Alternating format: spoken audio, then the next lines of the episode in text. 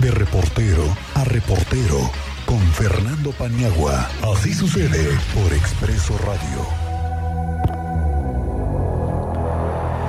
Hablaba hace un rato del humor social que todos tenemos respecto a lo que vivimos en esta ciudad y platico con Fernando Paniagua de reportero a reportero sobre este tema del humor social y por qué es, ¿no? La obra de 5 de febrero es uno de los de los temas que nos complican el humor.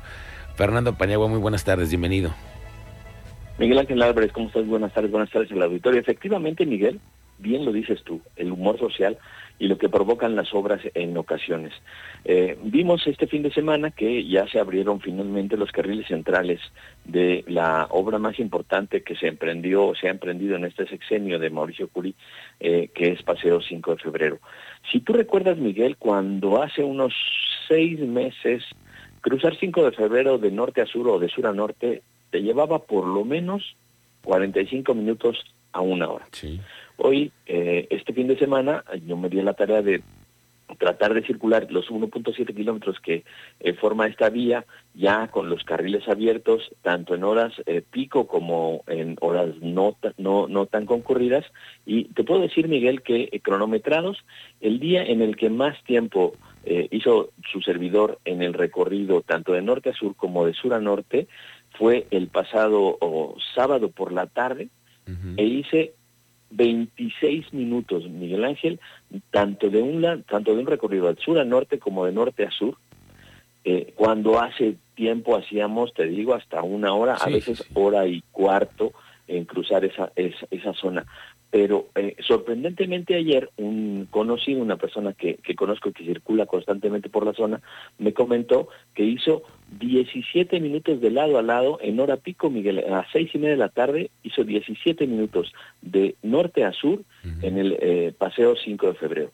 Esto quiere decir, Miguel, que todo lo que estamos sufriendo, o lo que estuvimos sufriendo, padeciendo como usuarios del transporte público, como ah, conductores de, un vehículo particular, va eh, disminuyendo poco a poco y lo vamos a ir viendo.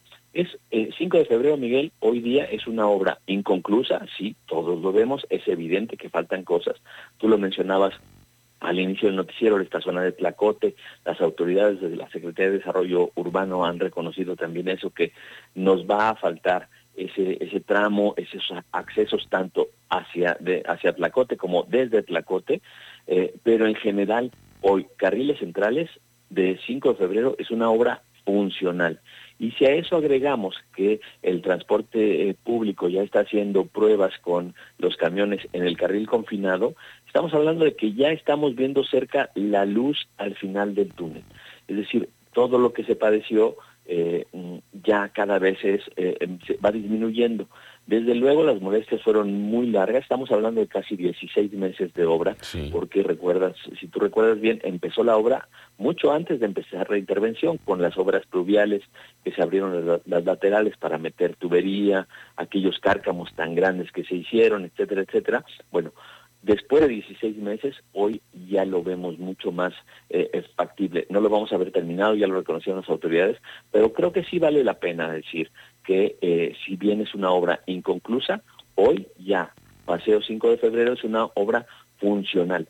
¿Qué falta, Miguel, desde la perspectiva tanto de las autoridades como de los especialistas, según nos han dicho, es que la gente retome la circulación en esa avenida, porque no sé si, se les, si les ha pasado que parece que circulando hoy por Bernardo Quintana o las avenidas eh, que eran alternativas hasta este fin de semana que se abrió Paseo 5 de febrero, siguen saturadas.